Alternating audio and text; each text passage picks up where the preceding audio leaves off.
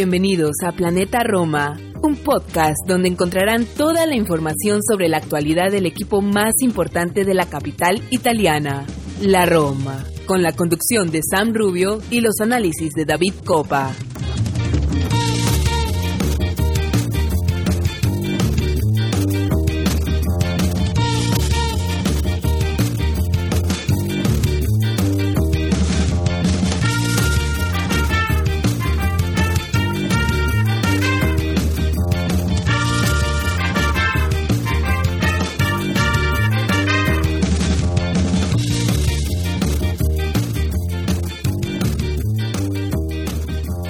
Hola a todos, tifosi y alorosi. Les damos la bienvenida al episodio 111 de Planeta Roma Podcast. Mi nombre es Sam Rubio, el conductor del programa. Como siempre estoy con David Copa, co-conductor y editor de planetaroma.net. Eh, hoy fue el denominado Muriño Day, el día de la llegada a, a Roma de José Mourinho Vamos a estar hablando con David sobre los detalles y debatiendo con todas las personas que quieran participar con nosotros. Eh, eh, hubieron buenas noticias a todos los seguidores de la Azzurri, ¿no? digamos, alcanzó las semifinales de la Eurocopa. Hubieron malas noticias también, eh, la lesión de, de Leonardo Spinazzola, que parece ser una rotura del, del una rotura del tendón de Aquiles, que esos son complicados y, el tiempo de recuperación es, es largo. Vamos a estar hablando también de eso con David. Eh, y nada, ¿qué, qué, puede, ¿qué puede llegar a ser la Roma a futuro? ¿Y qué puede hacer Murillo? ¿Cuál puede ser el impacto de Murillo? Digamos, el impacto inmediato, ¿no? Y qué también podemos sacar de las declaraciones que hizo al llegar a Roma. Eh, yo creo que esos son los temas principales de este programa. Y nada, eh, vamos a saludar a David. Eh, David, ¿cómo estás, amigo? ¿Cómo va todo? Buenas noches para ti, Sam. Buenas noches para todos los que nos escuchan. Un placer estar por acá una vez más en, Planeta Roma Podcast, donde estaremos hablando, como tú bien decías, de todo lo que ha venido sucediendo en el denominado Mourinho Day. Eh, comenzamos con eso, David. antes de meternos a las malas noticias de Spinazzola, comencemos con algo positivo. Comenzamos con la llegada de Special One a Roma. Eh, fue una llegada, digamos, eh, a todo dar, como se dice, a vuelo privado con eh, jet privado de los Friedkin. Llegó, digamos, al mediodía de Raúl de, en hora romana. danos un poco de detalles, David, de, cómo fue transcurriendo la mañana, la llegada de, de José Mourinho, sus declaraciones y, y, cuáles fueron los highlights de todo el día y de la llegada, bueno, de, de Mourinho, ¿no? Sí, Sam, como veníamos comentando y dando seguimiento en nuestra web en los últimos días, eh, en las últimas horas hubo, se empezaron a decir un poco que llegaba por, por terminal, primero se habló de Fiumicino, luego se habló de Campino, al final terminó eh, arribando por Champino a, a las 2 y 33 exactamente la tarde en vuelo privado. Como tú lo decías, eh, Dan Freaking eh, puso a disposición su, su jet privado. Como todos conocemos, Dan Freaking heredó ese gusto por los aviones de su padre, que fue piloto de guerra norteamericano y, y fue una de las herencias que le dejó a, a, Dan Freaking, ¿no? Este gusto por los aviones. Él maneja su propio o pilotea su propio jet privado y finalmente ya esto se había comentado hace algún tiempo. Eh, no sé, no quedaba claro, fue un rumor que salió, eh, si mal no recuerdo, en el diario El Tempo, que Dan, Dan y Ryan Freaking eh, pondrían a disposición de, de, José Mourinho y su staff, justo como fue eh, su jet privado. En algún momento se habló de que eh, lo, lo, irían a buscar a, a Londres. Finalmente el tema de la COVID llevó a José Mourinho a salir antes de Londres y viajó a, su natal Setúbal, donde estuvo los últimos 15 días, eh, para evitar un poco esto, las restricciones del, del COVID. Eh, sabemos que hay restricciones con, el, tema de la variante Delta.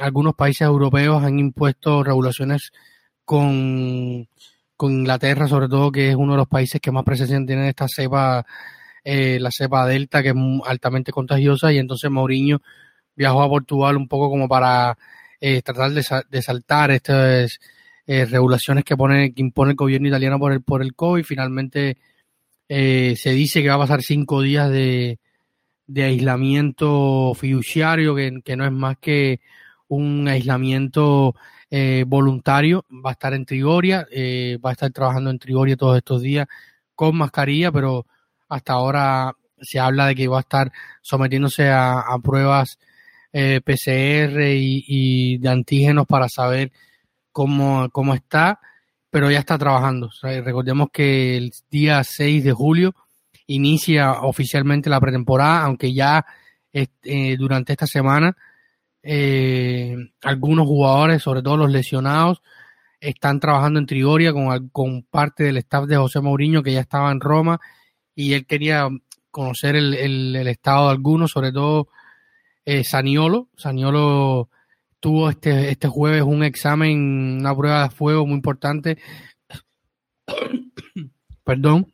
Eh, el doctor Fink, el, el, suizo que lo operó, eh, estuvo en, en, Trigoria, lo examinó durante su sesión de entrenamiento que fue doble, trabajó mañana y tarde, a pesar de que hay muchísimo calor en estos días en, en Roma, Saniolo trabajó mañana y tarde y fue evaluado eh, rigurosamente por el doctor, Fink y le habría dado ya, eh, ya él tenía el alta médica, pero finalmente el doctor, el doctor Fink eh, confirmó que está listo para iniciar la pretemporada, a trabajar a nivel grupal y con todas las cargas eh, y exigencias físicas requeridas.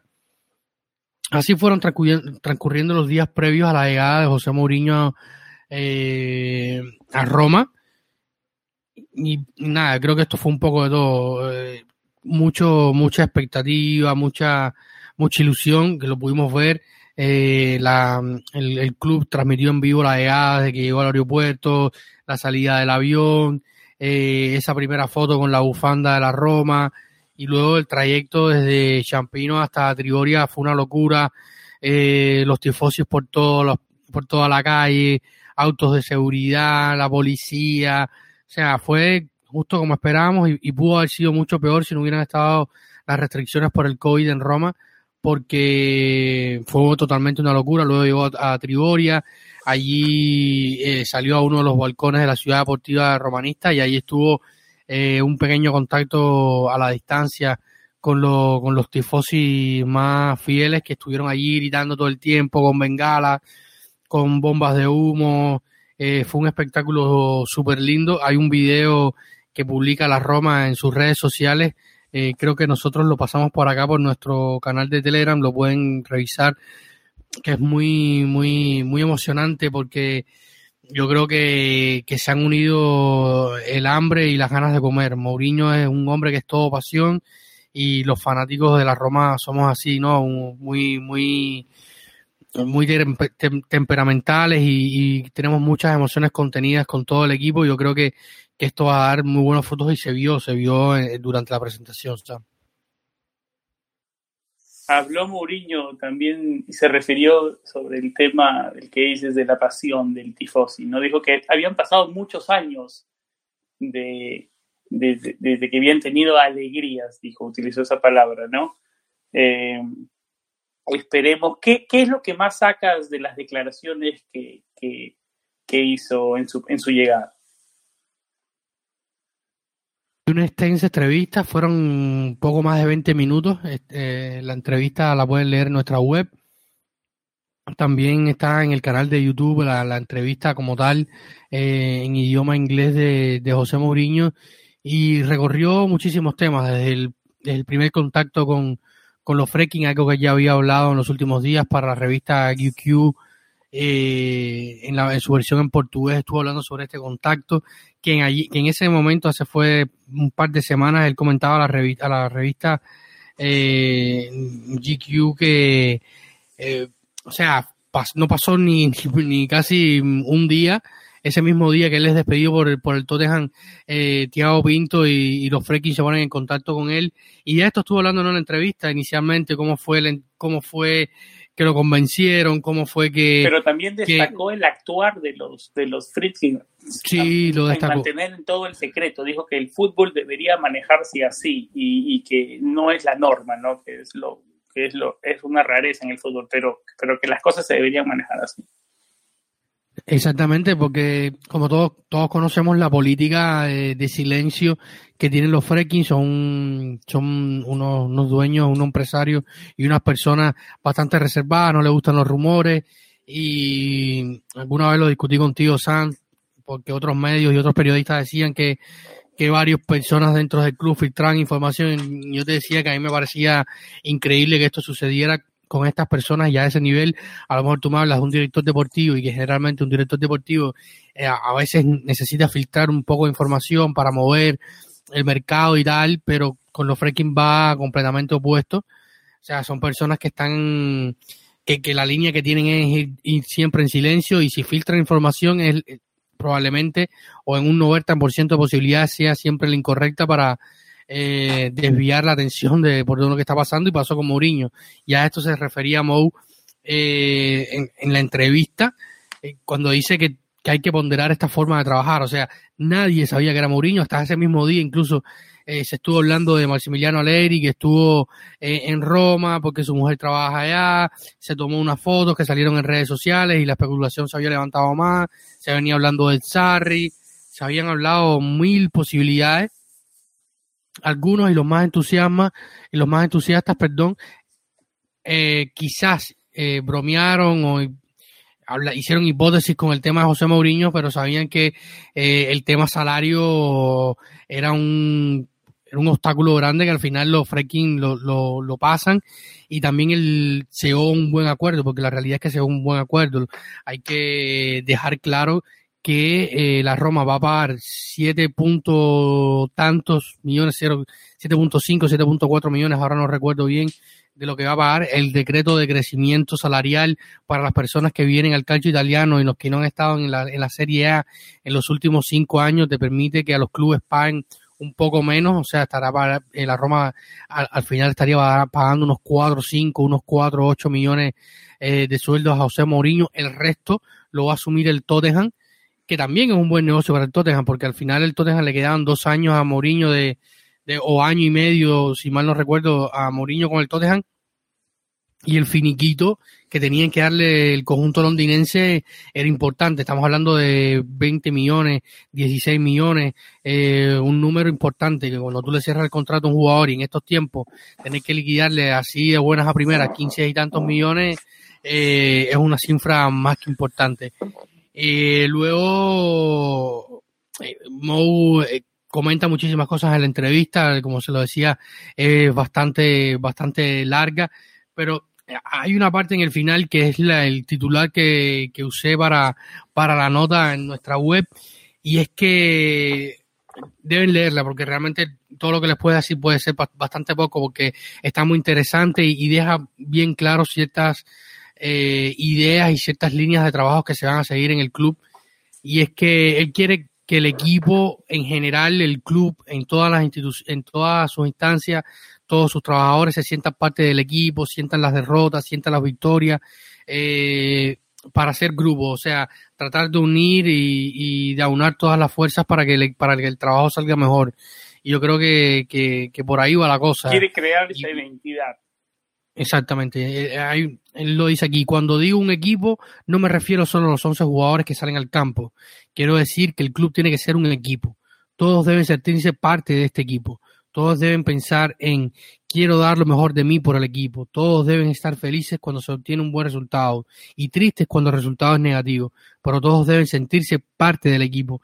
Yo creo que esto eh, habla a las claras de lo que quiere lograr José Mourinho y lo que se puede lograr con José Mourinho, que es una persona muy influyente, es uno de los, uno de, de, de los entrenadores que más noticias genera eh, a nivel de, de, fútbol, a nivel de, la prensa, en redes sociales, de periódicos digitales, periódicos eh, en la prensa escrita, o sea, eh, es una locura Mourinho. Yo creo que, que esto que puede lograr él no lo podría haber logrado nadie eh, en la Roma. Eh, hablemos un poco también de lo que habló de la, ya de la preparación a lo que va a ser el comienzo de la pretemporada. Dijo que va a comenzar con, con muchos jóvenes, que quiere dar la oportunidad a los jóvenes, que es una parte importante del club, eh, de ese espíritu de, equipo del que tú hablabas hace un momento, que, del que todos tienen que aportar desde su forma, eh, desde el punto donde estén. Eh, obviamente comenzará la temporada, como lo decía, con, con, juveniles y mientras que los jugadores de la escuadra regresen de vacaciones, mientras como sus equipos vayan llegando en las euros. ¿no? Yo me imagino que jugadores de Italia de la Roma van a llegar un poco tarde. Hablaremos de Spinazzola un poco más adelante. Sí, esto es un eh, tema que se viene comentando. Sí, no, para terminar, para terminar mi, para terminar mi pensamiento, David, hacerte la pregunta. Eh, va a comenzar con jóvenes, pero también dijo que está esperando algunos regalos de los Fritzkins. Para mí eso es una de las cosas para notar que yo saco en este de presentación. Dijo, sí, voy a trabajar con los jóvenes y vamos a preparar la pretemporada y haremos con los jugadores veteranos mientras que van llegando de vacaciones, pero sí espero que me motiven con algunas nuevas adiciones al equipo. Bueno, vamos a ir por parte. Primero la parte de los, de los jóvenes. Ya esto es una línea que se venía trabajando desde Thiago Pinto. Thiago Pinto es un hombre que su paso por el Benfica pasó por toda casi hasta llegar a, para llegar a, director deportivo pasó por varios eh, departamentos del Benfica, eh, trabajó con categorías inferiores, trabajó, fue director deportivo general, o sea, asesor general del, del Benfica, o sea, atendía no solo el fútbol, fútbol, eh, el fútbol femenino, atendía todo lo que es el, la parte deportiva del Benfica como tal, polo acuático, balonmano, eh, todo eso o sea, es un hombre que está muy preparado y, fue transitando poco a poco hasta llegar a director deportivo del que al final se quedó con ese cargo de director deportivo del, primer equipo del Benfica de fútbol. Y una de las ideas que siempre ha comentado la prensa y, los medios más importantes y más cercanos a la Roma es el trabajo con la cantera. Hace algunos días la pueden buscar en nuestra web, hay una nota muy interesante que se habló de un grupo, de un grupo de, de varios jugadores de la primavera, entre 7 y 8 jugadores que formarían parte del primer equipo. Estarían alternando quizás también con el, con el equipo primavera, los más jóvenes, porque ya hay algunos que no tienen edad para continuar eh, dentro del, del, plantel, del plantel primavera Alberto de Rossi, que, que va a seguir un año más al frente del conjunto de inferior Yalo Rossi. Y y esto es importante, se habló de siete o ocho jugadores que tendrían incluso un, unos eh, preparadores y una parte del staff dedicado completamente a ellos para que el salto, para que evitar que el salto del primer equipo del, del, equipo primavera al primer equipo sea más corto, se van a trabajar con ciertas cosas, se habló de Ibrahim Darboe, de Zielinski, de Daniel Providencia que estuvo lesionado, ya se ya ha empezado su recuperación, de Milanés en los últimos días se hablaba que podría salir, Chiervo, eh, que era otro de los que estaba incluido en la lista, eh, también se hablaba que podría salir al Palermo, pero luego se dijo que Mourinho también quería observarlo. O sea, hay, un grupo importante de jugadores de la primavera que van a ser atendidos y seguidos por Mourinho. Sabemos que Mourinho es un hombre que a lo largo de, su carrera eh, ha ponderado mucho a, a, los, a, los, inferiores y cuando ha tenido que meter manos de las, eh, de las categorías inferiores de los clubes donde ha estado, lo ha hecho, sin ir muy lejos McTominay, que es uno de los jugadores que mejor impresión dejó eh, en la Eurocopa, él, lo hizo debutar y, así podemos hablar de varios jugadores a lo largo de, de su carrera que ha hecho debutar en los primeros equipos de donde ha estado. Y yo creo que, que él que, hay un, va a haber un trabajo conjunto entre Mourinho, Thiago Pinto, los Frecking. La idea es abaratar costos a futuro, desarrollar jugadores, poder sacar ganancias a esos jugadores, porque al final tú haces que Zaleski de aquí a un año y medio o ocho meses sea un jugador importante y le puedas sacar una, un profit de, no sé, 10 millones, eh, es una ganancia importante. Para... David, ¿ves algún jugador de la primavera con un con un, digamos, con un camino que, digamos, importante, digamos, pudiera llegar al primer equipo. Eh, yo veo, escucho muchos nombres, pero ninguno sobresale. ¿Y crees que hay, y perdón que te interrumpa y puedes seguir el pensamiento de lo que decías, pero yo quiero agregar ese tema, ¿no? Porque es un trabajo importante el que va a tener Mourinho, porque históricamente, últimamente, la primavera de la Roma, jugadores importantes, poco o nada, ¿no? Yo creo que, esto lo hemos discutido tú y yo otras veces y, también en nuestro chat de WhatsApp lo hemos discutido a veces. Yo creo que ha sido más que todo falta de oportunidades y falta de querer arriesgar y dar oportunidad a los jugadores de la cantera. Eh... A ver, una pregunta. ¿Quién es el último, digamos, el, el último jugador de la primavera que tú puedes decir está haciendo una carrera decente? ¿Quién se te viene a la mente? Bueno, hay varios, Florenzi, Lorenzo Pellegrini. Bueno, eh, digamos en un, en, un, en un pasado más cercano. No, no, no, nos vayamos tan lejos ni a Florenzi ni a Pellegrini, los últimos bueno, cinco o seis años. Escamaca, Fratresi. Escamaca eh, tal vez es el único. No, Fratresi ha tenido un, tuvo una Euro Sub-21 descomunal y una temporada en el Monza espectacular. Eh, Richie, Federico Richie, que sin ir muy lejos estuvo en la preselección de, de Roberto Mancini para Pero selección. no al nivel de Escamaca, David. Digamos, Escamaca está un paso más arriba. No ha, no ha habido otro. No, un poquito más de cartel. Yo creo, yo creo para abajo, Serie B. Es que, es que es un problema de mentalidad y de filosofía del fútbol italiano. O sea, eh, hace 10 años Varela no estuviera en la selección, Chiesa no estuviera en la selección. Estamos hablando de que, de que Daniel Erosi en el 2006 campeón del mundo de 21 años porque era un fuera de clase. Eh, habían jugadores eh, que, que, no se tuvieron en cuenta. Estamos entrando a un tema bien extenso.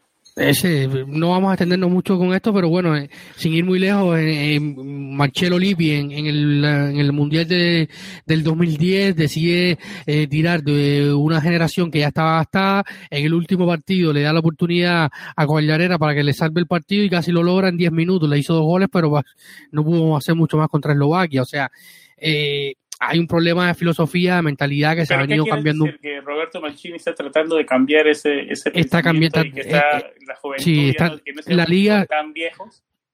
Exactamente. Yo viejos, creo que digamos que, entre paréntesis, no 30 para arriba. Sí, eh, pero es un equipo, eh, o sea, este, esta selección italiana y lo mismo que está pasando en la Serie A con varios equipos, Spezia, Atalanta, Gela Verona, eh, no sé, Fiorentina quizás que ha apostado mucho por los jóvenes últimamente, Boloña, eh, Atalanta, el Milan, eh, son equipos que están apostando bastante por la juventud porque se impone, o sea, no puede seguir siempre eh, desdeñando y no dando oportunidad a jugadores de la cantera. O sea, ahora mismo el que dejó ir a Locatelli en el Milan tiene que estarse tirando de los pelos. Eh, o sea, deja ir a Locatelli para fichar a, a Lucas es un total absurdo, al, absurdo del fútbol. Y, y, así, o sea, yo creo que esto ha pasado muchísimo con la Roma, con jugadores que al final, o sea, el Lorenzo Pellegrini lo recupera en, en, justo antes de irse, Sabatini activó la cláusula de, de, recompra, que al final la operación la termina cerrando Monchi pero era un jugador que estaba perdido, como estaba perdido Politano, como estaba perdido eh, Marchesi, Ricci, Fratesi, Escamaca, eh, y la lista es larga. Y no solo es darle las oportunidades en el primer equipo, es cuando tú dices, bueno, yo sé que, no sé, que Sam no, no es un jugador que me va a dar el salto, ni que va a poder ponerse en, en, mi primer equipo, pero bueno, vamos a tratar de, de, guiarlo por un camino hasta un punto. O sea, tú coges a Sam Chelar, que fue tu delantero estrella en la, hace dos temporadas en la primavera, haciendo 18 goles en 28 partidos, y lo mandas al Chitadela, y luego lo mandas al, o sea, tienes que mandarlo a un equipo donde pueda jugar, donde el entorno sea favorable para él, donde pueda desarrollarse, o sea, si no tiene por qué ser la Serie B, puede ser en, en la liga holandesa, en la propia liga portuguesa, en ligas donde puedan jugar, este, en un primer nivel europeo, eh, tengan un roce. En teoría suena bien, pero en práctica, mira. Es que hay que ponerlo en la práctica. La teoría siempre suena bien, pero el problema es ponerlo en la práctica. Mira, y, y lo está... Ese es el ejemplo. El, bueno, el Tonucci salió mal, salió mal, pero no, no, no los otros 23 jugadores que forman parte de una plantilla tienen que salir mal. O sea, eh, al Atalanta no, está, no ha salido mal. Spinazzola, eh, Kessie, eh, Conti, eh, puedo, hacerte una lista de 20 nombres que han vendido en los últimos años, es Brian Cristante, un jugador que nadie contaba con ellos, en, primer lugar el Milan, que lo manda... lo del Atalanta, pero hablando de la Roma, ¿no? ¿por qué tenemos ese problema? No, no, yo lo que te digo es que, que tienen que haber una planeación de la, de, la, de la, primavera. Si no hay una planeación, puedes sacar el mejor talento del mundo y nunca lo vas a aprovechar. yo lo que te digo es eso, que no, yo no creo que haya salido un talento tan importante en los últimos cinco años. Yo creo que más por ahí voy yo yo creo que sí, yo creo que sí han salido talentos lo que no se le han dado la oportunidad y hay jóvenes que tienes que, que, que o sea, eh, sin ir muy lejos, el Milan, el Inter, o sea, la Fiorentina descartó a Saniolo porque no le veía en condiciones, el Inter lo cambia por Ryan Nainggolan porque creían que iban a, ganar el primer año con Conte, con con, con Spalletti, con Nainggolan, o sea, sin ir muy lejos, estamos, estamos viendo de que no se le dan oportunidad y no confían en los jugadores, más allá del talento que sea. Y probablemente Nicolás Saniolo sea uno de los grandes talentos de los últimos 10 años en la Serie A. Eh, ha tenido mala, eh, mala suerte con las lesiones. sí. es un jugador de esos de fuera de serie, pero digamos de los jugadores de la primavera ahora. pero es que si no le dan la oportunidad, o sea yo creo que ya deberían ya estar mostrando más. Yo creo que por ahí voy yo, David. No sé si el talento. Saleski es un talento en bruto. Saleski es un jugador que puede marcar una época. Saleski, Providense, Milanese, Trivi y Darboe. Yo creo que esos son los jugadores más importantes. Luego un escalón, un escalón más abajo. Es una pregunta interesante para el final del programa. Yo quiero que, a ver qué piensan los que nos escuchan. Javier, Luis, Roslay, al final. si están más por el lado de, de David, que son más optimistas, o están por mi lado, que piensan que tal vez el talento yo no sé si hay un talento que yo no sé si, si va a salir un yo no sé si va a salir un, balón de oro de la cantera de la Roma. Yo solo lo que te digo es que hablando de balón de oro ni siquiera ni de Rossi, digamos un jugador Florenzi, un Florenzi que sea un Pero es que están están en el primer nivel italiano, Sam, lo, han estado. Marco Amelia campeón del mundo en el 2006, lo mandamos fuera y estuvimos 5 o 6 años en, en, en, en, la Serie A sin portero, con 4 o 5 brasileños que ninguno era titular y soltamos a Marco Amelia, que hizo grandísimas, grandísimas temporadas en el, en el, en el Livorno. Simone Pepe. Eh, o sea, puedo, hay una, una gran lista de jugadores que han salido de la cantera. Yo no sé si hay muchos, David. Te lo estoy mencionando, Sam. Simone Pepe, 475 partidos en Serie A. Marco Amelia, eh, Antonio, Candre, Antonio Candreva, eh, eh, Politano, eh, o sea, hay una lista de jugadores importantes, no, a lo mejor no todos para ser eh, titulares en la Roma, pero sí para ahorrarte eh, 8 millones en sueldo que le estás pagando a, Yo prefiero tener a Politano en la Roma que tener a Pastore. Prefería tener a, a, a Marquise en la Roma que tener a, a Héctor Moreno y, y a y a Nicolás Espoli, que los tuvimos dos temporadas en Roma y nunca, nunca hicieron nada. O sea, ¿de qué estamos hablando? Mandamos a Skoruski fuera para contratar a Olsen por 10 millones y vino a comerse todos los goles que no se come, que en Europa se los comía en la Roma. O sea, eh, entonces yo creo que es cuestión de, de, de, coherencia y no creer y no creer que la Roma es más que nadie y trabajar y darle oportunidades. Pues, pues, si no le dan oportunidades nunca lo vamos a saber. Luego la vida te lleva por muchos derroteros y pueden pasar muchas cosas puedes salirte mal, puedes lesionarte, no, no adaptarte, pueden pasar muchas cosas. Yo creo que, que, que, que, la, que la cantera de la Roma se ha trabajado muy mal y se ha, eh, y te digo, no para ser titular en la Roma, sino para que le pueda sacar una ganancia a un producto que tú llevas trabajando desde que tiene 10 años. O sea, porque, eh, por ejemplo, eh, Gianluca Escamaga recorrió todo eh, eh las categorías inferiores de la Roma y lo deja ir gratis. O sea, a mí me parece un absurdo y, y se lo están peleando ahora eh, el Milan y la Juventus para, para, pagarle 20 millones al Sassuolo. O sea, yo creo que hay un problema más allá del talento que te puede ofrecer a ti en tu primer equipo de, de, mala gestión económica y deportiva. Yo creo que ese es el punto. Y este es uno de los puntos que la Roma, con Mourinho, con Frekin, con, con Pinto, están intentando trabajar. Trajeron a un nuevo eh, asesor y un jefe de scout que es uno de los más talentosos que tiene Italia, que viene de, de, Florencia, la Fiorentina, el hombre que descubrió a Gianluca Mancini, el hombre que descubrió a Saniolo, a Bernardeschi, a Chiesa y a otros tantos que pasaron por una cantera tan importante, a Blajovic, por ejemplo, eh, a, tantos jugadores que han pasado por la cantera de la Fiorentina que en los últimos años ha sido eh, equipo campeón, de hecho fue campeón eh, de la Copa con, con un, ex romano al frente, Alberto Cuilani. Eh, yo creo que, que, esta es una de las líneas. Para a largo, mediano plazo, poder sacar ganancias económicas más allá de las deportivas de la cantera. Si tú te puedes ganar 10 millones o 30, como hizo eh, el Atalanta con un jugador que vendieron al Manchester United, que casi ni juega, que tiene 18 años, pero tiene mucho talento y, lo puedes lograr así, como hicieron con Kulusevski y otros jugadores. O sea, sacar jugadores, ponerlos en el primer nivel, mandarlos a préstamos coherentes donde puedan crecer y se puedan formar eh, y luego sacar ganancias. Yo creo que esta es una de las líneas que se va a trabajar mucho.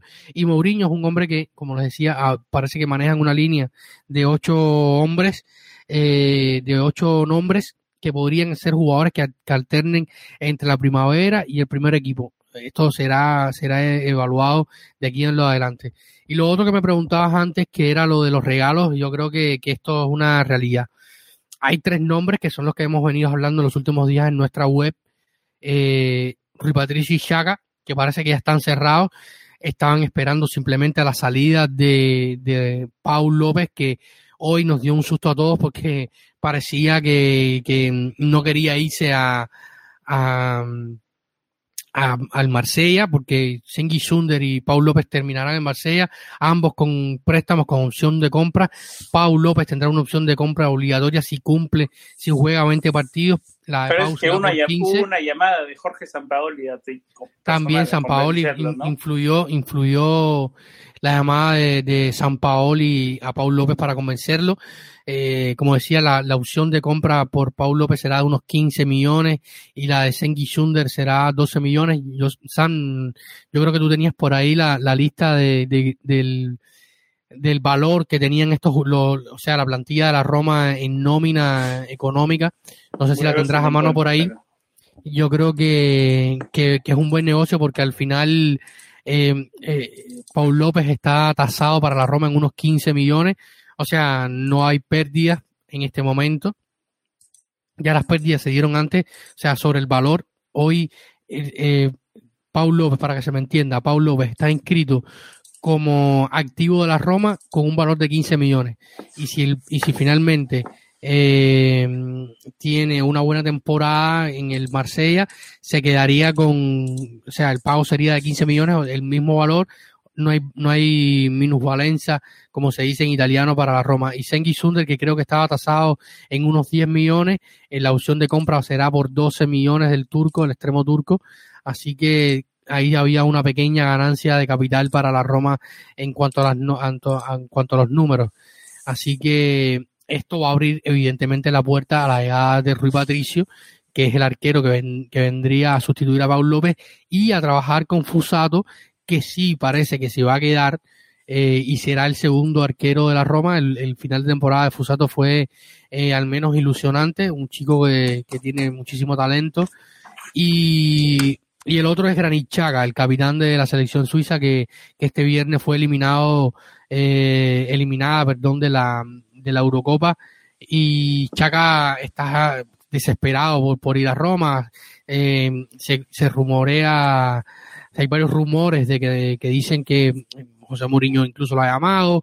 Cada vez que Mourinho hace una publicación en, Instagram, él le mete like. Así que esto parece un secreto a voces, estas contrataciones. Y el otro nombre que se habla para como posible fichaje es el de el de Philip Kostic, que es un carrilero que ha venido jugando en el Inter Frankfurt y con Adi Hutter, eh, el ex técnico del Frankfurt, eh, creció muchísimo, ha sido en las últimas tres temporadas, tiene unos números impresionantes en cuanto a asistencia, lo pueden googlear si quieren, a lo mejor algunos han leído nuestras notas, también están ahí en Planeta Roma hablando sobre Costi y lo que ha venido haciendo en las últimas temporadas en, cuanto a asistencia, uno de los mejores asistidores de Europa, en más de, de 10 y 15 asistencias por temporada solamente en Bundesliga. Eh, eh, y ha venido jugando, o sea, su posición en, en el Eintracht Frankfurt es de carrilero eh, por izquierda, la misma posición que juega Spinazzola. Ahora, ¿qué pasa? Eh, Kostic, natural, o sea, cuando él llega a, su primera experiencia en la Bundesliga, al Stuttgart, a Stuttgart, perdón, jugaba de extremo izquierdo, luego fue reconvertido y en este, en este rol de carrilero izquierdo, arrancando un poco más desde atrás, eh, ha sido mucho más efectivo. Ahora, con la lesión de Spinazzola, no me queda claro a mí al menos que Kostic venga a suplir eh, la baja de Spinazzola porque eh, no, no lo veo jugando en una línea de cuatro.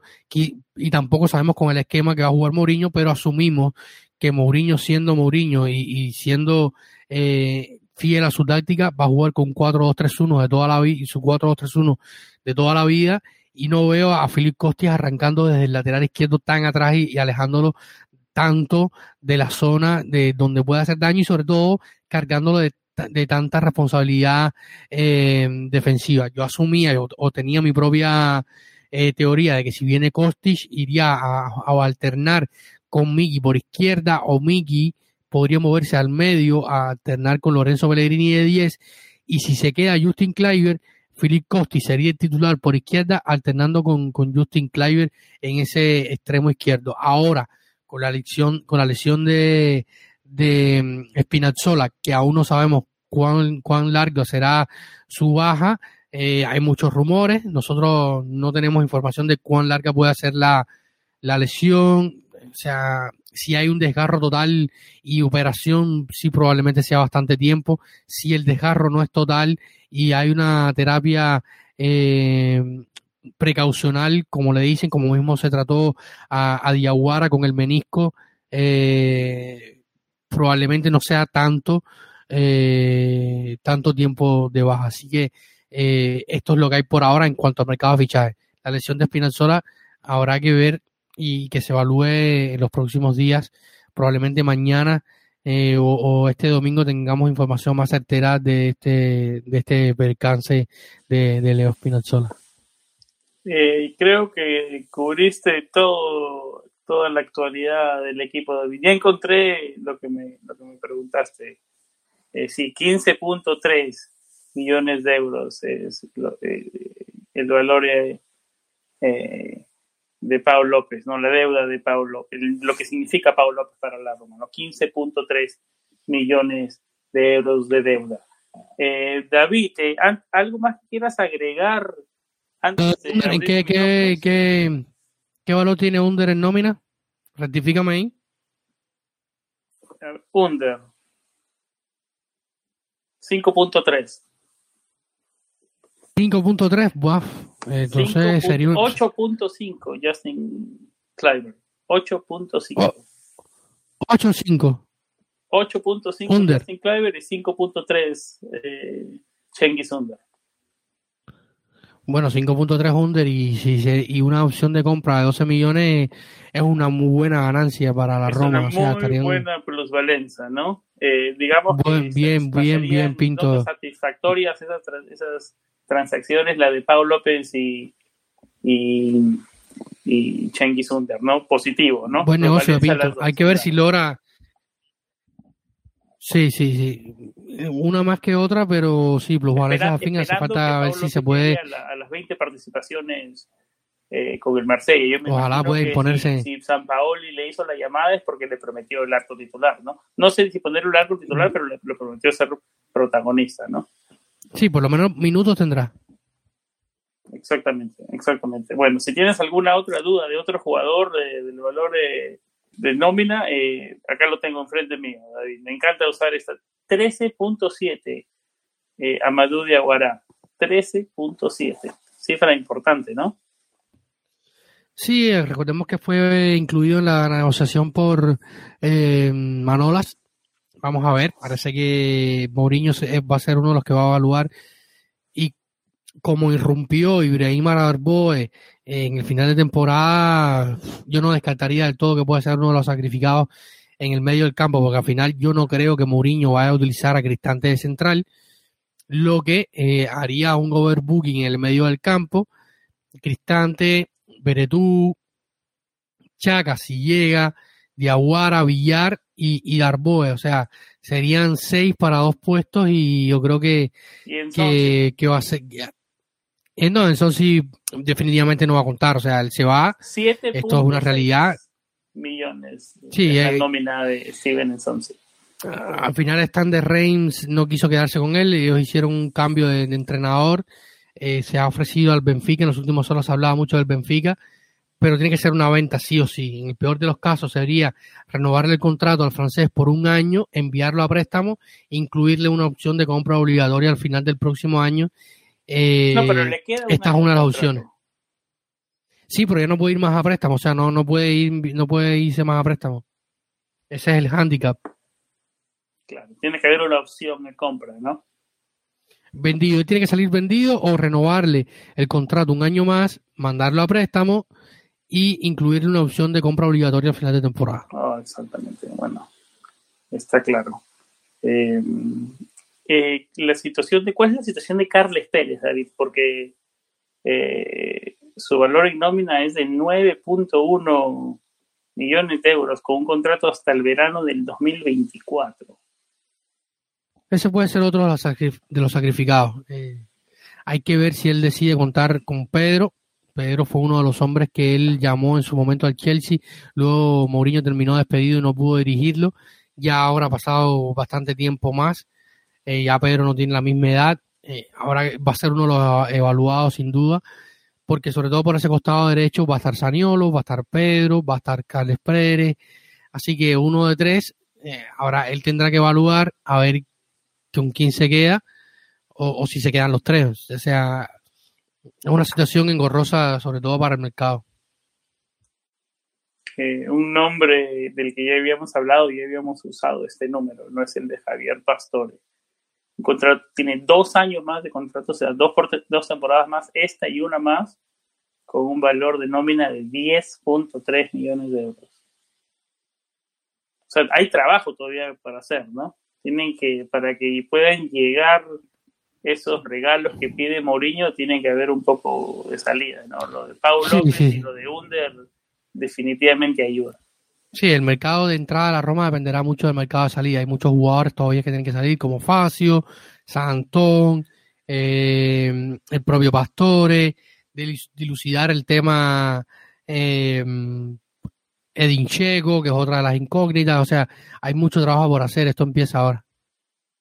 Correcto. Eh, David, ¿algo más que quieras agregar antes de abrir los micrófonos para alguien que quiera participar? No, no, Sancho, creo que hemos eh, cubierto bastante información. Tratamos de, resumir lo más importante en los próximos, en los, de los últimos días. Así que nada, podemos darle paso a, los que nos están escuchando. Si alguien quiere participar, que levante la mano, que nos avise. Si no, David, eh, antes de cerrar, quiero preguntarte sobre la Azzurri, el triunfo de la Azzurri sobre Bélgica. Eh, ¿Qué sensaciones te dejó el pase a semifinales? Eh, fue un partido, yo creo que fue la graduación de esta, de esta selección italiana. Eh, se venía diciendo por mucho tiempo que Italia. Aquí de verdad. Sí, sí, sí. Yo creo que fue un, grito y una llamada de atención al resto de, los equipos que están luchando por el título. Eh, habla a las claras de la, del buen trabajo de Mancini y de lo buen grupo que es. O sea, fue un partido, una, un examen de madurez importante para, para esta Italia que se venía diciendo que estos treinta y tantos partidos que vienen invictos, que si son con rivales de la media, que si son rivales de la tal, que de la más cual, y la realidad es, que uno de los rivales más difíciles que se podía tener, ¿no? Yo creo que más, más allá de los rivales, más allá de los rivales, estar 32 partidos invictos eh, en un fútbol, en el fútbol de hoy, me parece una auténtica locura, una cosa de logos y que probablemente no, veamos en mucho tiempo. pesar esa mochila o no?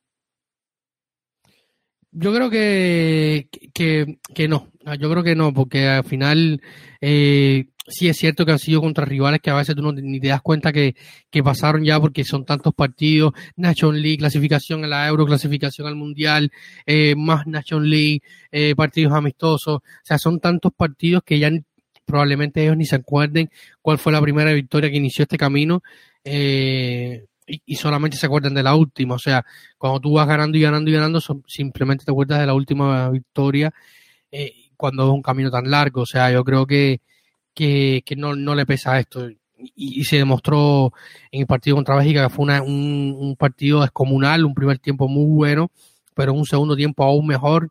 Eh, superaron a, a Bélgica en todas las líneas, en el medio del campo, subieron sufrir, se sacrificaron, bien los centrales, gran, grandísimo Naruma en el arco, atajando todo lo que pudo. Espinalzola estuvo descomunal hasta el momento que tuvo que salir, pero estaba teniendo un partido súper eh, completo. fue impresionante. O sea, le, eh, le saca uno a Lukaku ahí eh, con los glúteos, con la espalda, con las, con las botas, con todo, se tiró ahí. Sí, sí, con el muslo le, le, se tiró con todo y, y intentó sacar eh, ese balón que al final lo logra y había estado teniendo un partido descomunal Espinazzola hasta el momento de la lesión, aparecía por todos lados, en el uno contra uno, eh, o sea, el Espinazzola que conocemos y, y yo creo que, es, que fue un partido muy completo de Italia en líneas generales. sí, Exactamente, un, un partido de un, de un, ritmo muy alto. A mí me, me, asustaba, sobre todo para Italia, este ritmo que podrían, si podrían mantenerlo, y, y, le dieron, fue un, un golpe a golpe, un dame que te pego de un lado hacia el otro, y al final terminando eh, con el golazo de, de, de Lorenzo Insigne que se dio finalmente el 2 a 1. O sea, un penal que para mí no existió. Lorenzo Insigne, ¿no? Con la parte interna. Sí, sí, eso es marca de la casa. Marca de la casa. Se, eso... le, ha visto, se le ha visto muchísimo veces en el Napoli. Sí, sí, en la, en la Serie A ese es el gol de, de cada fin de semana de, de, de, Lorenzo Insigne y yo creo que fue un gran partido de la selección, o sea, todos los fanáticos de la Alzurra tienen que estar muy emocionados por el camino que está teniendo y ahora van contra una España que, que ha dejado más dudas que certezas y que, eh, o sea, soñar con la final y, y disputar el título no parece una utopía para la selección de Roberto Mancini. Y antes de preguntarte, David, sobre o anticipar lo que podría hacer España el martes en semifinales. Eh, quiero decirle a todos los que nos escuchan, Javier, Luis, Roslay, Fali, a todos los que nos escuchan, si, y, si quieren eh, eh, participar, levanten la mano. Bueno, estamos ya en la parte final del episodio, hemos hablado de la llegada de Mourinho, de la lesión de Spinazzola, un poco de Calcio Mercato, venimos hablando un poco de la Azzurri. David, ¿qué semifinales se va a encontrar, con qué equipo se va a encontrar Italia frente a España y cómo ves ese matchup? Bueno, un partido complicado porque tengo que verificarlo, pero me parece que Berratti se pierde el partido por, por acumulación de amarillas y la baja de Spinazzola va a tener que, esto va a llevar a, Roberto Mancini a replantearse su once y probablemente su esquema. Eh, así que habrá que ver qué, qué pasa durante la semana para Roberto Mancini, qué, qué dicen lo, los entrenamientos y qué, qué, información nos van dejando los entrenamientos para saber qué, qué Italia. O sea, yo creo que aquí la, más las dudas están sobre eh, la propia Italia y lo que pueda poner Roberto Mancini en el campo eh, en Wembley ante, ante España, sobre todo por la salida de Spinazzola. Eh, lo lógico sería que estuviera Emerson por ahí, pero al final Emerson está bastante lejos de, de si bien jugó pocos minutos contra Bélgica y no se puede catalogar su partido por, por 10, 15 minutos, yo creo que aunque tenga 180 va a ser Spinazzola porque, o sea, no son jugadores completamente diferentes en, en explosión, en ritmo, en carrera, eh, en todo, en el uno contra uno. Son jugadores bastante diferentes el uno del otro y, y quizás la baja de Berrati y la baja de Spinazzola lleven a plantearse ciertas cosas a, perdón, a Roberto Mancini, cambiar una línea de tres, igual con carrileros largos, quitar a un delantero, porque inmóviles, los inmóviles ha sido una catástrofe durante la Euro, terrible, la verdad. Así que hay, habrá que esperar eh, lo, que lo que va pasando durante este fin de semana eh, para ver qué podemos ver en la semifinal contra España. David, una España que tuvo un cuarto de final impresionante frente a Suiza, ¿no? Eh, siendo hincha neutral, porque España ni Suiza. Eh, qué partido, ¿no? uno de los mejores partidos de fútbol que he visto en los últimos tiempos, la verdad. Eh, ¿qué, me puede decir de, de, los, de, los otros, de los otros partidos que se vienen? De Dinamarca, República Checa, Ucrania, frente a Inglaterra, los que se vienen ahora mismo y para dar el paso a Javier también que quería, quería dejar, dejarnos un comentario. Yo creo que República Checa y Dinamarca va a ser un partido muy bonito, un partido para los rivales neutrales va a ser muy, muy, muy interesante, una República Checa que, que ha sorprendido a muchos por su, sobre todo por su trabajo de equipo, por su cohesión, y en ese último partido eh, contra Holanda, sobre todo por la marca me recordaron mucho a la Sí, con un Patrick que está inspiradísimo y, y, con un, como te decía, con una marca personal, marca al hombre que, que me recordó mucho sobre todo al Atalanta y al Gela Verona de Juric, eh, que se vuelven equipos muy incómodos, que no te dejan moverte, no te dejan espacio para salir, siempre tienes a alguien presionándote y, va a ser un rival muy, muy difícil para Dinamarca, que si tiene, su, tiene sus puntos muy altos, eh, de Orber Yusuf Polsen, Miguel Damsgaard, eh, está por allí eh, Pierre-Emily Hoiber, que ha tenido una temporada, una Eurocopa descomunal, líderes, líderes en varios departamentos de, la Eurocopa, en balones quitados, en kilómetros recorridos, en oportunidades creadas, en, quites de balones. O sea, la, Eurocopa de Pierre-Emily Hoiber eh, ha sido muy buena. Eh, también está Simon Kier, un grandísimo arquero como Peter Michael. Eh, yo creo que, que va a ser un partido muy bonito. Y el otro partido, yo creo que tiene un poco menos color, sobre todo por, por el rival que es y por la plantilla que tiene Inglaterra ante, ante Ucrania, que viene un poco tocada, con bajas y con que podrían ser importantes, la, la ausencia de Yarmolenko por acumulación de amarilla. Eh, en el podría ser menos equilibrado ese, ¿no? Sí, exactamente. Pero al final a mí el juego de Inglaterra eh, no me ha terminado de enamorar ni de convencer ni entusiasmar de alguna manera. Así que yo creo que aquí puede pasar de todo, pero evidentemente Inglaterra sale como favorito eh, en el partido que se jugará en el Olímpico de Roma este, este fin de semana. Bueno, ahora sí pasamos con Javier, que quería conversar con nosotros. Javier, estás en mute, quítale el mute a, a, tu, a tu micrófono y dale. ¿Cómo estás? Bienvenido, Javier. Chicos, ¿cómo están? Buenas noches. Bueno, hoy ha sido un día muy especial para creo que para todos los romanistas, un carrusel de emociones, empezando con la llegada de Mauriño, tan esperada desde aquel día de mayo en el que nos sorprendió esa noticia. Eh, posteriormente con lo de Pau, no estoy seguro si fue hoy día o, el día de ayer que, que salió la noticia de que lo estaba pensando y ahora sale que sí se destrabó. Eh, que yo creo que eso sí va a abrir la puerta para que llegue Rui Patricio, que yo creo que eso es lo que se estaba esperando, la salida de Pau para poder traer al, arquero portugués, que si bien tiene una edad, es como escuchaba en el anterior, eh, en el anterior podcast que hablaban, es una, es una certeza, es una seguridad. Después, con la salida de Under, que se puede llegar a, a dar lo de Kostic, o sea, es una belleza. El equipo que se le está armando a Mourinho realmente suena bien, y ahora lastimosamente perdimos a una de las mejores armas que teníamos y una de las mejores armas que iba a tener Mourinho, que es con lo de Leo, esperemos a ver qué pasa, pero habría que ver si también a ese mercado que estamos queriendo hacer hay que aumentarle un fichaje, el fichaje un lateral, porque no creo que con Calafiori y con Bamba, que creo que veníamos hablando con David, quién sería el tercer lateral izquierdo de la Roma, porque Santón no cuenta, Santón tendría que irse a, aceptar las ofertas de los, de los americanos o de los turcos. Eso sería todo. Gracias, saludos. Un placer, eh, Javier. Eh, sí, no, claro, íbamos en esa línea, ¿no? Eh, se van dando las salidas para que vengan los regalos o las, motivaciones, la, los jugadores esos que, que pedía abiertamente eh, Mourinho, ¿no? Creo que por ahí va el camino. David, eh, antes de cerrar, tengo un tema para... Voy a dejar hablar a, Fali, que estaba levantando la mano. Ya, tienes el micrófono listo, pues solo es... Perdón, Fali, eh, no, no, no, y, y, adelante, Fali.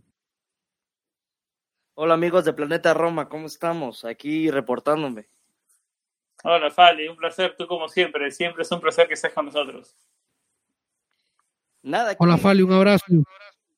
Hola, David. Eh, Sam, este, qué lástima como en Spinazzola. justamente estaba viendo la, jugada y, eh, y, me, y dije, este, tantos jugadores de fútbol que hay en esta Eurocopa y se tienen que lesionar los que juegan en la Roma. Es un, qué mal asunto porque estaba, eh, eh, yo creo que era el mejor. Típico Roma, ¿no? Suena típico Roma. Y es que también todos los, los, jugadores que, se, que llevarán 60, 70 partidos con, con, con, con, más Eurocopa, es que era cuestión de tiempo, que alguien se, se lesionara. ¿Pudiste ver la repetición de, de, la jugada de Espinazola? Se notó que era algo serio, ¿no? Esa, esa, ese, ese impacto ese impacto hacia, hacia, el campo de juego, con el peso del cuerpo, siempre es complicado, ¿no? Yo, eh, yo, yo temí por la rodilla. Yo pensé que era la rodilla y dije, mm, se está tenteando la rodilla y... Es el tendón de Aquiles por los reportes, los últimos reportes, ¿no? Y es el tendón de Aquiles, es un tiempo de recuperación importante. Y otra cosa, este, yo, yo sigo soñando con Velotti en, el, en, el, equipo. No, perdónenme ustedes, pero yo sigo sonando con Velotti. Y si se va seco no, este, se, tiene que arreglar con la, con la con los Freddy en cuestión del en cuestión del sueldo, si se lo quiere bajar, pero para tener una gran delantera y ese Kostic y Granit Xhaka, yo yo estoy esperando a Granit Xhaka porque necesitamos un este más que jugadores líderes. Sí, bueno, el liderazgo ya lo habíamos hablado en, en, episodios anteriores. Eso en el papel, Granit Xhaka sí trae, ¿no? Eh, Nada. No, yo, yo lo que decía Fali, eh, hay, hay una. Viendo el partido ya, eh, Espinazzola había tenido un pinchazo. A mí no me queda claro, lo, lo comenzaba con, con Jorge cuando estábamos en el, en, el, en el grupo de WhatsApp. No me queda claro eh, qué fue. Yo creo que luego sabremos a ciencia cierta cómo fue, ya él lo explicará, seguro en alguna entrevista cuando se lo hagan y tal pero ya él había tenido alguna, algún aviso durante el partido. Yo creo que ahí él debió parar, pero él, o sea, siempre cuando tú estás con la selección nacional y en un escenario como este, en Múnich, en unos cuartos de final de la Euro, jugando entre Bélgica, siendo figura, evidentemente siempre tratas de tirar un poco más y al final esto terminó pasándole la cuenta.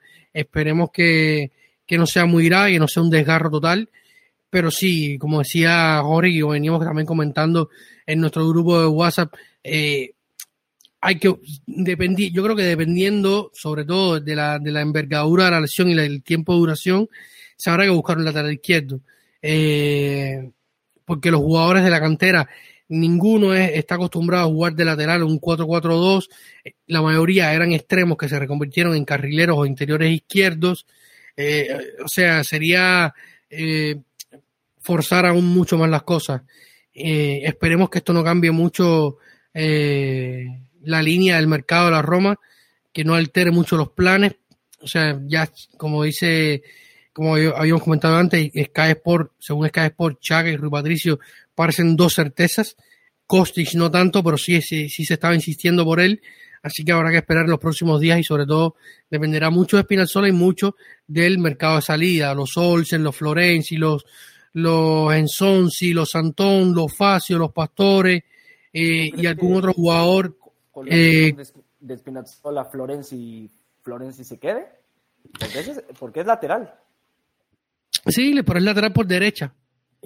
Ah, eh, nosotros comentábamos en nuestro chat de redacción con Alex de Murillas, que es el otro eh, redactor de acá de nosotros, él planteaba que podría, que planteaba la idea de que se, quedaba Florenzi a jugar por la derecha con, con Brian Reynolds y usar a, Rick Capdrop eh, a pierna cambiada por, por la, o vuelo por la banda izquierda, podría ser una solución para un mes. Pero no, si tiene que ser mucho tiempo, no veo mucho tiempo jugando a Castro a pierna cambiada y además que no te va a ofrecer mucho. Yo creo que sería más, contraproducente que otra, que otra cosa. No, no, no, para nada. Si es, si es una baja de temporada completa, que esperemos que, que Dios quiera que no, o el, el Dios del fútbol eh, permita que no sea así, porque no podemos tener tan mala suerte con la selección italiana y las, lesiones. Eh, esperemos que no sea tan grave, pero si es una lesión de larga duración, hay que buscar un lateral izquierdo. Yo creo que sí hay que buscar un lateral izquierdo. ¿Algo más, algún comentario de Calchomercato? Porque tengo un tema más que no teníamos en las notas David y de, de repente me vas a decir que es mucho humo, que ando leyendo cosas que no debería leer, o digamos en este caso escuchar. Pregunte, hombre, pregunte, yo le respondo y le digo sí o no. ¿Qué verdad, Nicolás no la voy a responder. verdad hay en que Francesco Totti estuvo en los alrededores de Trigoria, en Moriño de... Ah, la realidad es que él estuvo hoy con eh, Eusebio Di Francesco sobre la hora de almuerzo, la hora más o menos. Pusieron algo en redes sociales, ¿no? Pero sí. las radios romanas, sí. sí, según Piero Torri. Algunas por ahí. Según Piero Torri. de ese rumor, cuéntanos, a ver, cuéntanos. Según Piero Torri, periodista que escribe para varios diarios eh, romanos sobre todo y, y, es muy conocido por sus artículos en el diario Il Romanista, comentaba en Red Sport que eh, a la llegada de Mourinho a Trigoria también había estado eh, Francesco Totti. Esto se corrió por redes sociales, cuando él lo dice en la, en la radio, luego este rumor se corre en las redes sociales y empezaron a abrir a, abrirse el tema y especulaciones y tal. Yo lo he comentado otras veces, yo lo digo, a mí me parece que es bastante complicado que, que Francesco abandone lo que está haciendo ahora mismo, pero no descarto que haya algún acercamiento más al club, a los dueños y a, José Mourinho, luego de los halagos que se han tirado ambos en los últimos días. De los Fredkins me puedo esperar cualquier cosa. Como están manejando, como están trabajando, me puedo esperar cualquier cosa. es un muy buen punto. Al día siguiente ya Tote ya, este, ya está con el, con el staff este, médico, casi casi. Sí, eso es una posibilidad. Lo veníamos hablando al inicio, que, que los Freaking trabajan tan en silencio y siempre apuntando hacia el lado contrario. Cuando todos pensamos que va a ir hacia a la derecha, siempre van hacia la izquierda. No podría descartarse del todo. O sea, la posibilidad siempre está. Eh, ya Toti había hablado alguna vez de si un café con los Freaking. Eh, los Freaking no han hablado mucho porque ellos eh, no hablan, pero sí se dicen que, habrían valorado la, idea. O sea, hay varios rumores, habrá que esperar en los próximos días a ver qué pasa. Voy a mandar una pregunta más y el que la quiera responder, que me la responda en menos de un minuto para no alargarnos tanto. A ver si mando otra pregunta después. Eh, ya llegó Muriño, obviamente es, el primer día de trabajo, es muy temprano en la pretemporada, pero si se la tienen que jugar ahora mismo eh, ¿para qué está esta Roma en el primer año de Mourinho? Obviamente, igual los factores, no está la escuadra completa y todo, pero ¿qué le puede dar? ¿A qué puede, ¿Cuál es un objetivo realista? Ahí está la pregunta. ¿Cuál es un objetivo realista eh, el primer año de José Mourinho? Comienzo contigo, David, y si, no sé si alguien más quiere responder. Ya, lo he dicho varias veces acá en el podcast y lo he dicho en, en Twitter sobre todo. Yo creo que que habrá que esperar, habrá que esperar a ver finalmente el equipo que tiene a disposición. No, pero no, tampoco puedo decir, oye, va a pasar tal cosa y... Te diría, hoy, hoy, hoy viernes yo te diría cuarto lugar. Pero yo, eh, pero para mí depende, de, dependiente del, del, del mercado. claro, claro. si, si tú ilusionas... Yo te digo campeón.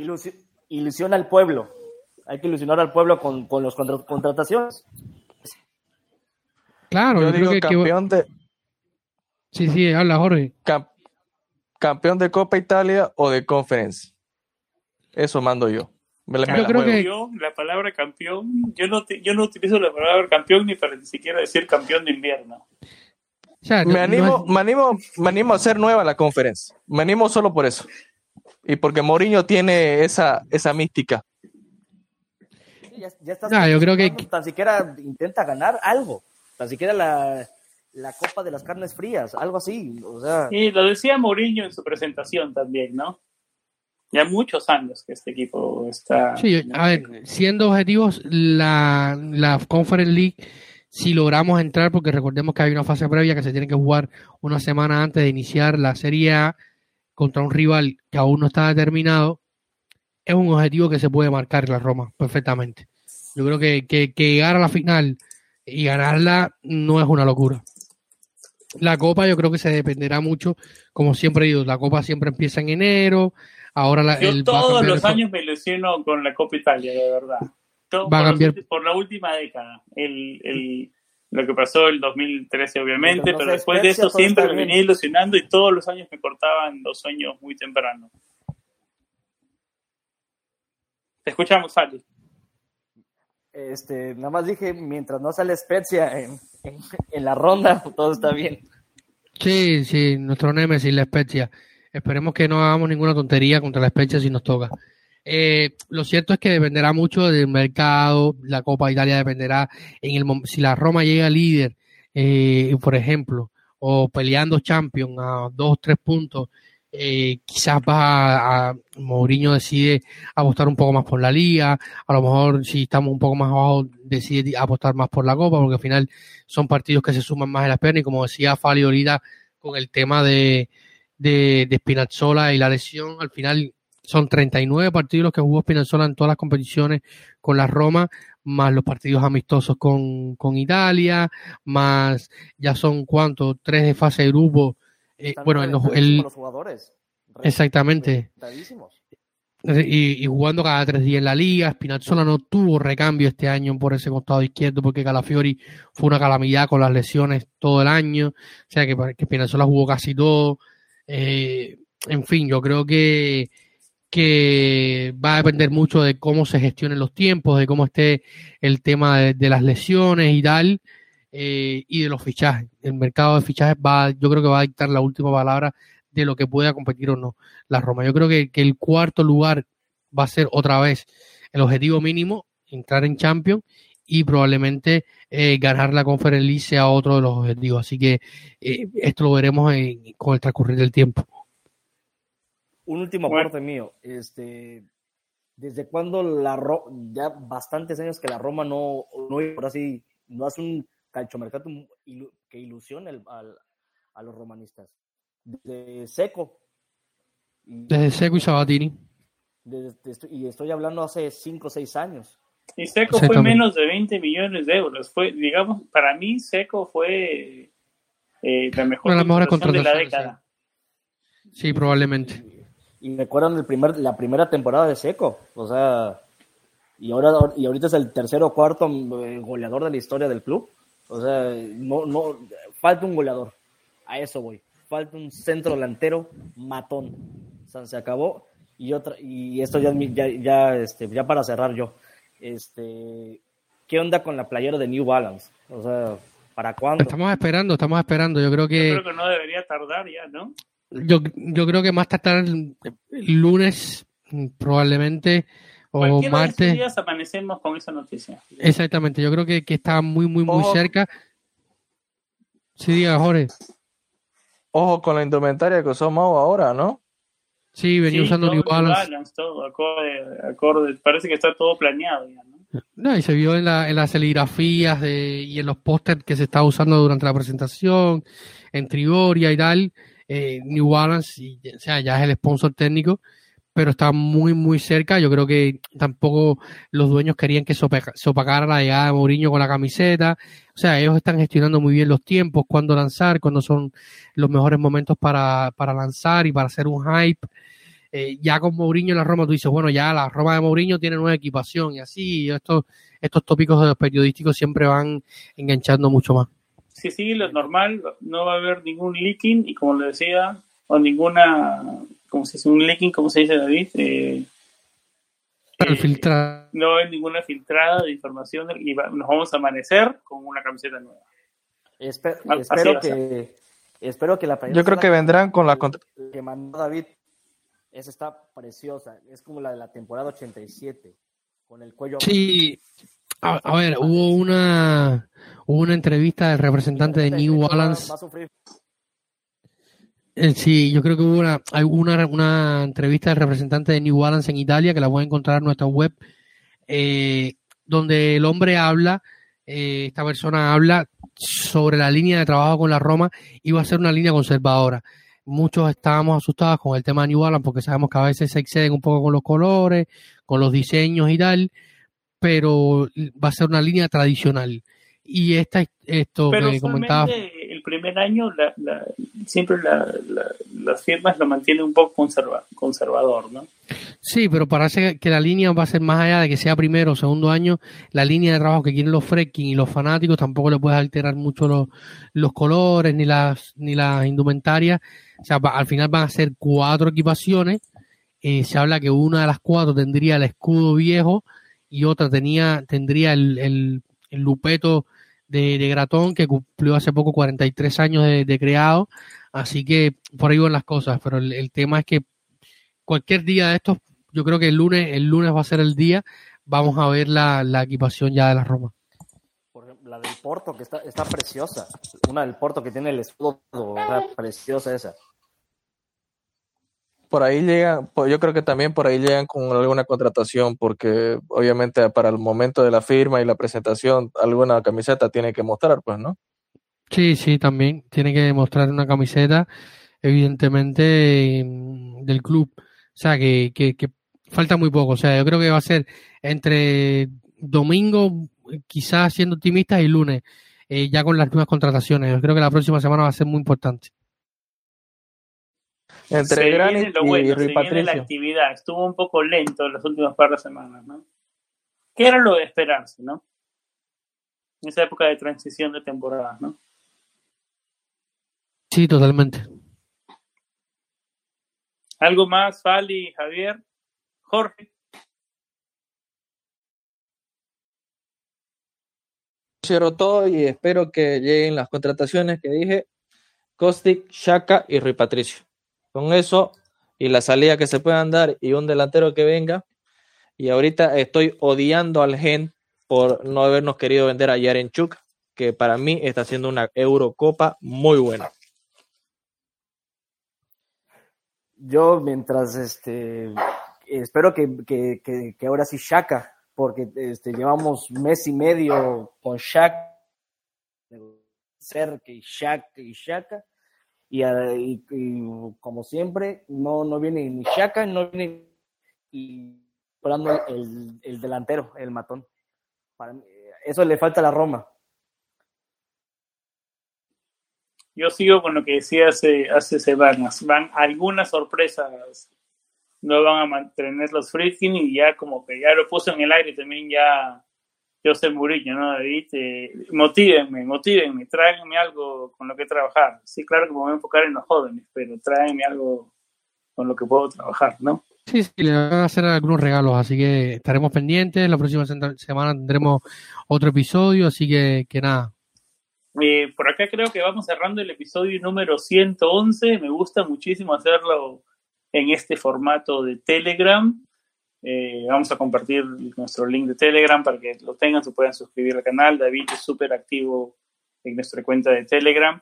Eh, David, a David lo pueden encontrar en su cuenta de Twitter, Davidcito-RC. Mi cuenta personal es Samuel Rubio99. Muchas gracias a Fali, a Jorge, por participar en el programa, a Luis, a Roslay por escucharnos. Esto va a estar eh, Mañana creo que me voy de pesca, David. Eh, no sé si va a estar el, episodio listo esta noche o mañana en la noche. Igual eh, me puedo dar el permiso porque es episodio de verano, así que yo creo que no corre tanta, tanta urgencia. No, no sé si, no sé qué te dice. Estás perdonado, estás perdonado. Déjame disfrutar mi sábado, por favor. Eh, digo que estamos grabando esto un viernes ya de noche acá en tiempo y del este de los Estados Unidos. David, ¿algo más que quieras decir para cerrar? Hemos cubierto bastante información, así que nada, darle las gracias a todos los que nos han escuchado y han estado acá. Esperemos que el próximo programa esté mucho más por acá y nada, un abrazo, muchas gracias y Forza Roma. Así, siempre con vibras positivas, se viene lo bueno, comenzó oficialmente la era José Mourinho, eh, nos subimos a este eh, montaña rusa de emociones con lo que nos va a traer el, el portugués, eh, esperemos que como decíamos, para resumir el episodio, ¿no? Que aparte del infortunio de Spinazzola, ¿no? Que cambia cosas también en el mercado, pero esperemos que lo que tengan los Friedkin, eh, que sea un verdadero plan a futuro. Lo, decía Mourinho, que él quiere ser parte de ese plan a futuro. Esperemos que le vaya de la mejor forma posible. Eh, tenemos que tener los pies sobre la tierra, ¿no? Eh, expectativas realistas la primera temporada, pero ya va a haber mucho tiempo en el futuro y en los próximos episodios, como decía David, de hablar de eso. Gracias por acompañarnos a los que nos acompañaron. Esto va a ir en, no, el programa de podcast. ¿Sí? Y para, y para no perder, y para no perder la, la bonita costumbre de, de, los rumores de Rugani a la Roma o Seco al Inter, que muchos más como ese. Esos vienen tres, cuatro veranos seguidos ya esos, ¿no? Así, o sea, hasta da risa, pero bueno, muchas gracias, muchas gracias por la invitación. Típicas, típicas noticias de calcio mercado de temprano en el verano. Esto ha sido todo por el episodio 111, siempre con vibras positivas, que tengan un excelente fin de semana, y como siempre, y sobre todo lo más importante, Forza Roma. Chao.